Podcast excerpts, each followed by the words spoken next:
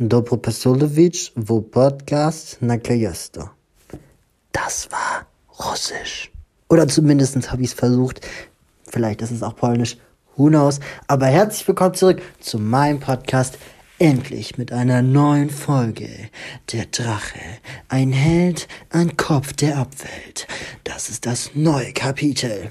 Ich freue mich, dass ihr wieder eingeschaltet habt und ich habe ganz tolle Neuigkeiten.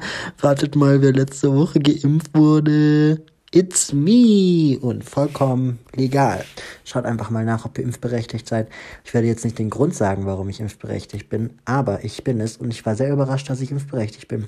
Also meine lieben Freunde, geht auf die Internetseite 116117.de und findet es heraus. Seid ihr impfberechtigt? Seid es nicht. Nicht bei Podcast endlich, aber auf der Internetseite des äh, Bundesministeriums für Gesundheit. Ähm, ich hatte nicht Angst. Ich war sehr nervös.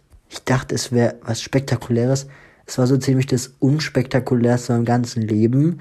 Ich war in einer Sporthalle, habe mich hingesetzt, wurde geimpft und bin fünf Minuten da sitzen geblieben. Ich glaube, viele wissen das, dass das so ist, aber ich habe es mir ganz ehrlich viel, viel cooler vorgestellt. Die hätten mir auch Wasser spritzen können. Ähm, ich hätte es wahrscheinlich nicht gemerkt. Die Nacht in der Nacht habe ich dann gemerkt, dass ich einen Impfstoff bekommen habe. Ich bin in der Hinsicht sehr zimperlich, ähm, wie alle Männer, die Männergrippe. Und ja, ich hatte die Grippe, die Viren. Es ist keine Grippe, Max. Es ist eine Grippe, ich weiß es nicht mehr. Biologie, vier Stunden, schon zu lange her. Aber das Wichtige ist, dass ich jetzt noch ein paar Tage habe und dann bin ich vollständig immunisiert. Ähm, dann bin ich bereit für die Welt, für Corona.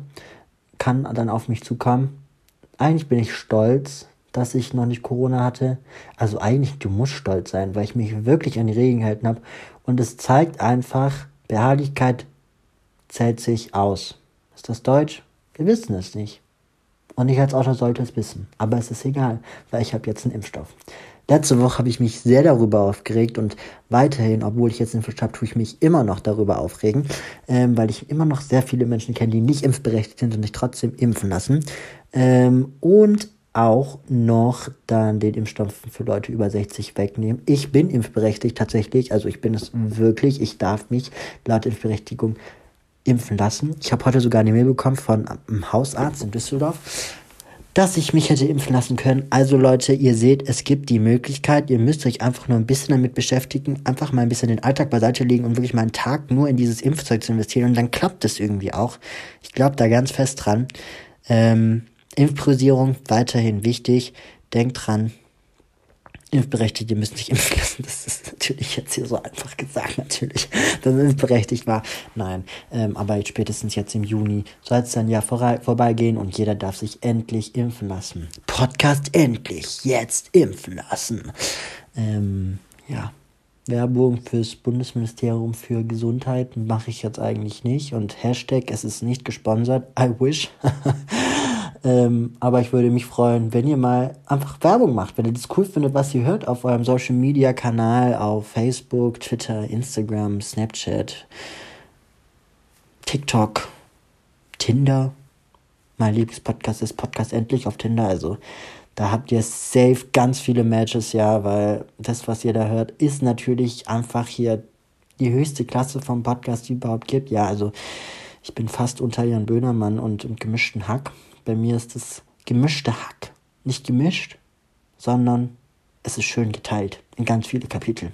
Und bevor ich jetzt euch weiter zulaber, ist schon wieder hier 4 Minuten und 5 und 6 und 7, 8, 9, 10 Sekunden, geht's jetzt endlich weiter mit Podcast endlich. Ganz viel Spaß. Kapitel 18 Ein Drache und ein Held. Du kannst es nicht beschreiben, dieses Gefühl, wenn es über dich kommt und du zuschlägst. Puff. So schnell kann es gehen. Der Geist verzieht sich, die Ebenen geändert. Sind wir nicht alle noch auf diesem Spiel, auf diesem Pfad, welcher in Dunkelheit und Finsternis zeigt, tief im Wald vergraben liegen sie, unsere Leichen, von Geheimnissen umgeben und Ratten zerlegen die Korps weiter und weiter.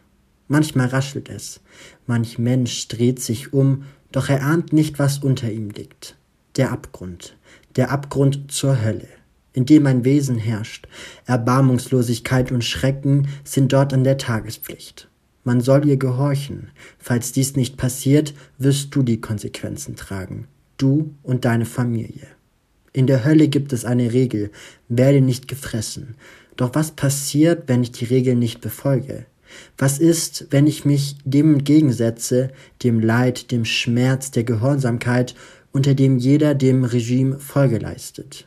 Was passiert, wenn ich ihr das Mittel zum Fliegen nehme? Manchmal müssen Köpfe fliegen, um für Freiheit zu sorgen. Die Ära ist vorbei, Schätzchen, sie wird fallen. Ersticken in den Lügen und Bosheiten, sich das Genick brechen in diesem Netz, was alles zusammenhalten soll. Dem Netz aus Freunden. Es ist Zeit, den Drachen zu köpfen, und nichts tue ich lieber als das. Maxim legt ihr Handy beiseite. Geschockt und stolz zugleich betrachtet sie ihr Meisterwerk. Immer noch hat sie diesen Blick im Kopf, wie Penelope in das Zimmer gerannt ist und sie will es gar nicht aussprechen. Sie blickt zu Percy. Ist sie schon wach? fragt sie. Er zuckt mit den Schultern. Ich weiß es noch nicht. Seit gut einer Stunde warten sie schon. Hier, an diesem Ort, in welchem sie doch solch schrecklichen Qualen erlitten hat dass ich hier mit Percy bin. Oh Mann, das Universum muss es einfach wieder auf mich abgesehen haben, denkt Maxim sich. Vielleicht ist sie aus diesem Grund in dieser Laune. Das schockierte S innerhalb ihrer Brust, aber auch der sorgende Teil für Josephine. Sie kann und will nicht vergessen, was passiert ist und wird dafür Penelope verantwortlich machen. Ob das in der Schule, auf den sozialen Medien oder bei der Wahl zum Schülersprecher sein wird. Percy setzt sich neben sie. Seit den letzten vier Stunden wechselt er sich ab zwischen Sitzen, Laufen. Das ständige Hin und Her macht Maxim wahnsinnig. Doch momentan gibt es wichtigere Dinge, auf welche sie sich fokussieren sollte. Ich finde es schön hier mit dir zu sitzen, sagt Percy. Seine vertraute Stimme und sein Parfum haben sich, seitdem die beiden sich das letzte Mal gesehen haben, nicht besonders verändert. Ihr Herz fängt an zu schlagen, fast so schnell wie damals. Reißt sich zusammen, spricht sie innerlich und reagiert lässig. Ich bin wegen Josephine hier.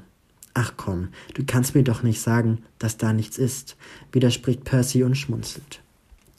Gerade als er seinen Arm auf ihre Schulter ablegen will, klingelt Maxims Telefon. Schnell löst sie sich aus der Umarmung und steht auf. Hallo, Maxim Nacht hier? fragt sie angespannt. Percy lacht sie komisch an und wirft ihr diesen Blick zu. Genau wie damals. Das Lächeln, es hat sich nicht verändert. Maxim, was ist los mit dir? denkt und hört sie zugleich aus dem Telefon in ihrer Hand, welches mittlerweile in ihrem Ohr anliegt. Es ist ihre Mutter. Wo bist du? Ich mache mir Sorgen. Ich habe bei der Schule angerufen und die haben gesagt, du bist in einem Krankenhaus? Ist alles gut bei dir? In, in welchem Krankenhaus bist du? Da ist es wieder. Diese Seite, welche Maxim an ihrer Mutter wahnsinnig macht. Natürlich ist es verständlich, dass sie so reagiert. Sie ist keine 13 Jahre alt und kann auf sich selber aufpassen. Ihre Mutter ist auf der einen Seite das entspannteste Wesen, die am besten gelaunte Person, die ihr je begegnet ist. Doch seitdem das, was passiert ist, der Grund, warum sie hier genau in diesem Krankenhaus gelegen ist, seitdem hat sich die Lage eindeutig verändert. Mama, es geht mir gut wirklich. Eine Freundin. Du hast schon eine Freundin? Was? Ich bin ja so stolz auf dich, mein Schatz. Wer ist sie? Wie sieht sie aus? Wo wohnt sie? wird sie unterbrochen. Mama, ich weiß es nicht. Sie hatte ein. Maxim verharrt kurz. Sie hatte einen Unfall, aber alles gut. Ich bin mit Percy hier und kümmere mich um sie. Beendet sie ihren Satz. Percy? Er tont die Stimme auf der anderen Seite des Hörers. Du meinst aber nicht den Percy, oder? Den Junge, welchen ich auch kenne? Maxine schaut zu ihm rüber. Seine Haut im Licht des Krankenhauses, es sieht genauso aus wie früher. Nur besser und reifer und erwachsener und männlicher. Und Maxim, bist du noch am Telefon? Hallo. Sorry, Mama, mir geht es gut. Ich schreibe dir, wenn ich nach Hause fahre. Ziemlich viel passiert heute. Mit einem Aber du kannst doch nicht, betätigt sie den Fingeraufdruck auf dem roten Symbol des Touchscreens und setzt sich wieder hin. Zwei Meter weiter entfernt von Percy. War das deine Mom? fragt er. Maxim nickt. Dachte doch, ich kenne die Stimme irgendwoher. Maxim denkt nach. Soll sie mit Percy darüber reden, Sie haben es noch nie getan und wer weiß, vielleicht hat er ja keine Ahnung von dem, was passiert ist, obwohl sie sich das eigentlich nicht vorstellen kann. Das ganze Krankenhaus hat es gewusst. Zerrissen von dem Hin und Her erfasst Maxim den Mut. Jetzt oder nie, gesteht sie sich. Weißt du, Percy, spricht sie voller Wagemut. Damals das mit uns, sie stockt kurz. Das mit uns? fragt er nach, als ob er keinen blassen Schimmer davon hat, was zwischen ihnen gewesen ist. Das war, doch bevor Maxim ihren Satz zu Ende bekommen kann, hört sie einen Schrei. Ein lautes Schreien. Die hohen Oktaven dieser Stimme ziehen sich an den Wänden entlang wie hochgewachsenes Efeu. Das Blut in ihrem Herz schlägt höher und höher, sie dreht sich um. Eine Tür am Ende des Ganges ist geöffnet. Wieder ein Schrei. Was zur steht Percy auf und rennt zur offenen Tür. Maximen hinterher. Sie kennt diesen Schrei, diesen Ausruf nach Hilfe, die Angst, welche durch die Luft geht, wenn es passiert ist, was sie vorhin beschrieben hat. Du kannst es nicht beschreiben, dieses Gefühl, wenn es über dich kommt und zuschlägt. Puff. Sie fürchtet sich davor, das zu sehen, was in dem Zimmer passiert ist. Nicht, weil sie weiß, was passiert ist, sondern vor dem Moment, wo sie realisiert, dass sie es schon wieder gewusst hat. Sie konnte es nicht ändern, nicht stoppen. Josephine schreit heulend im Bett und zappelt an den Armen. Die Krankenschwester am Boden, welche wohl den unkontrollierten Bewegungen einen auf die Nase bekommen haben muss, sie hält sich den Arm, kann ihn schwer bewegen. Josephine schreit und schreit, ist außer sich. Maxime erschrocken versucht mit ihr zu reden. Josephine, hörst du mich? Doch diese starrt nur an die Luft und schreit und schreit und schreit. Andere Krankenschwestern stürmen das Zimmer. Percy hält die Frau am Boden, versucht ihr aufzuhelfen. Ein Arzt gibt Josephine eine Spritze. Danach beruhigt sie sich und fängt an, in einen Schlaf zu fallen. Was ist passiert? fragt der Arzt. Die Schwester steht nun wieder, hält sich allerdings schwer den Arm. Ich wollte fragen, wie es ihr geht. Aua. Dann hat sie auf ihr Handy geschaut und ausgeschlagen, anfangen zu schreien.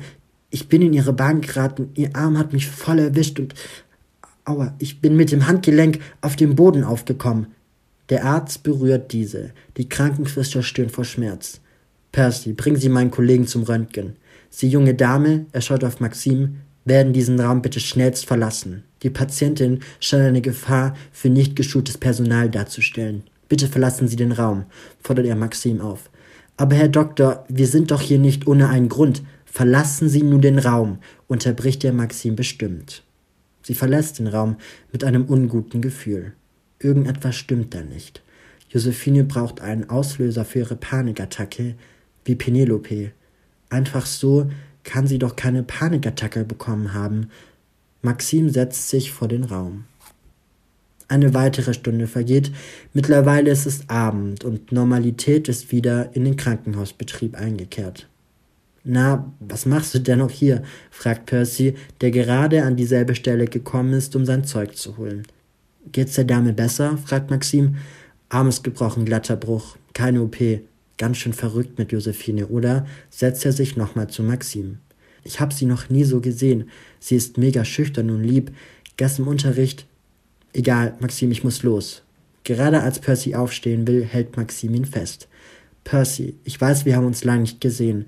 Ich weiß, wir beide haben, naja, eher eine unkonventionelle Vorgeschichte. Aber das Mädchen da drin braucht Hilfe. Und irgendetwas ist da, was du mir nicht sagen willst. Ich habe das im Gefühl. Sie braucht einen Helden. Weißt du noch unsere Motivation, Helden auszubilden? Sie denkt an den Text, den sie beide zusammen geschrieben haben, als sie auf der Kinderstation zusammen gewesen sind. Nicht vieles hat ihn Freude bereitet, außer sich selbst und das Schreiben von Texten. Vielleicht ist es die Luft, der Raum, der Platz oder Percy selbst. Aber Maxim verspürt eine Vertrautheit in einer Person, die sie seit langem nicht mehr gespürt hat. Percy, du musst mir sagen, was gestern im Deutschunterricht passiert ist. Warum hat Josephine so Angst vor Penelope? Was hat sie mit ihr gemacht? Du musst ehrlich sein. Sie braucht unsere Hilfe. Die Augen von Maxim und Percy treffen sich. Zwei Irissen, die sich treffen wie altbekannte Freunde. Das Vertrauen ist wieder da, wie damals. Na gut, sagt er. Du musst mir versprechen, dass du es keinem sagst und dass wir uns nochmal so treffen und abcatchen. Und dass du mich nicht verurteilst, okay? Maxine nimmt ihre Hand und streckt sie Percy entgegen. Hand drauf, schüttelt sie diese weiche, aber starke und große Hand ihrer Vergangenheit. Alles hat begonnen in der Deutschstunde, ein Tag bevor du gekommen bist. Dass Penelope und Josephine keine besten Freunde mehr werden, das ist jedem klar. Aber an dem Tag hat sie es über den Tellerrand geschossen. Percy hält für kurze inne. Percy, was ist passiert? hält Maxine die Hand fester und rutscht auf und ab. Josephine ist eine passionierte Leserin, liebt Bücher und verschlingt alles, was ihr in den Weg kommt. So wie du und ich damals, weißt du noch? zwinkert ihr zu. Ja, ja, ich weiß, lenk nicht ab. Und dann redet Maxim schnell. Sie muss es herausfinden. Er wird es sonst nicht erzählen. Ja, und unsere Pflichtlektüre hat sie halt schon gelesen, schon dreimal oder so. Was hat das mit Penelope zu tun? Immer aufgeregter und ungeduldiger rutscht Maxim auf ihrem Stuhl hin und her. Ja, warte kurz, ich, ich kann nicht so schnell sprechen, ergibt Percy. Unsere Lehrerin hat herausgefunden, dass sie eben nicht die Pflichtlektüre liest, sondern Fifty Shades of irgendwas. Ja, und was ist das für ein Buch? fragt Maxim verwundert. Was ist daran so schlimm, einen anderen Roman zu lesen, wenn man den vorgegebenen schon fertig hat? Maxim versteht das Problem nicht. Ja, und dann hat Josephine eben ein anderes Buch gelesen. Und was ist daran so falsch? Weißt du nicht, was Fifty Shades ist? fragt Percy erstaunt. Nein, sollte ich, erwiderte Max seine Frage mit einem Blick. Die Augenbrauen gehen nach oben, desgleichen seine Mundwickel. Das ist ein Sexroman über Fesselspiele mit Peitschen und Fetisch und so. Das fand unsere Lehrerin nicht so cool. Maxim schweigt. Hm, das kann ich mir vorstellen. Peinlich, wenn das rauskommt, aber was hat Penelope damit zu tun? Well, sie hat sich darüber lustig gemacht, vor der ganzen Klasse, hat so getan, als ob sie eine Peitsche besitzt und auf ihrem Hintern haut. Dann hat sie Orgasmusgeräusche gemacht und die ganze Klasse hat gelacht. Sie hat was gemacht? Maxim ist erstaunt, verwundert. Sogar für Penelope, die sie vorhin im Rektorat kennengelernt hat, ist das sein neues Low. Keine Wunder, dass das Mädchen Angst vor Penelope hat, wenn sie sie so vor der Klasse darstellt. War das das erste Mal? fragt Maxim erschrocken. Leider nein, aber bei Penelope ist das auch kein Wunder. Sie ist eben wie sie ist, man kann sie nicht ändern. Und jeder bekommt das halt mal ab. Aber irgendwie hat sie es auf Josephine besonders abgesehen. Keiner weiß warum. Und ihr toleriert das alles? Macht gar nichts? Was hat die Lehrerin dazu gesagt? Die Lehrer können gar nichts machen. Die Familie von Penelope sponsert sämtliche Events. Neue Toiletten da, neue Aufzüge hier, neue Mensa, einen neuen Anbau. Die finanzieren die Schule praktisch. Und die Brecht nimmt die Kohle für ihr Privatkonto. Bitte was? Maxim ist entsetzt. Und das ist jedem bekannt. Deswegen hat sie vorher nichts gemacht. Deswegen hat sie sich einen Spaß gemacht und mich als Schülersprecherin nominiert, um von der Sache abzulenken. Das ist. Maxim schüttelt den Kopf. Willkommen in der Welt der Reichen und Schönen. Geld ist nicht alles, aber fast, sagt Percy. Aber was hast du mit der Sache zu tun? schaut sie Percy fragend an. Dieser schaut zu Boden. Du musst wissen, es ist nicht einer meiner Feindmomente gewesen. In der Schule heißt es fressen oder gefressen werden. Weshalb glaubst du, dass ich dem Olymp beigetreten bin? Maxim schaut ihn fragend an. Im Olymp? Was ist das? Der Olymp, Lennart, ich, Beta, Gamma, die einflussreichen Jungs der Schule. Niemand außer uns kann sich mit Penelope anlegen. Außer vielleicht Tom, aber der ist unter unserem Niveau. Percy, du streifst schon wieder ab. Was hat das mit der Sache zu tun? Ich hab gemacht, was der Boss uns befohlen hat. Vertrauter mit Penelope zu werden. Er hat an dem Tag das erste Date gehabt und da habe ich halt Penelope zugesprochen. Du hast was gemacht? Maxim lässt die Hände von Percy los und sitzt nun einen Meter entfernt von ihm. Sag mir nicht, dass du Penelope unterstützt hast mit dieser scheiß Orgasmustour. Percy schaut sie an, dann wieder zu Boden. Das ist für Maxim ein klares Zeichen. Er ist schuldig. Ich sitze hier die ganze Zeit mit dir rum, warte, bis es Neuigkeiten gibt wegen Josephine. Du stehst die ganze Zeit neben mir und hast nichts davon gesagt. Was ist daraus geworden, Helden zu schaffen? Für die Menschen, die es am meisten brauchen. Verdammt, Percy, du weißt, wie es ist, einsam und alleine zu sein. Du weißt, wie es ist, jemanden zu brauchen, der dich unterstützen kann. Muss.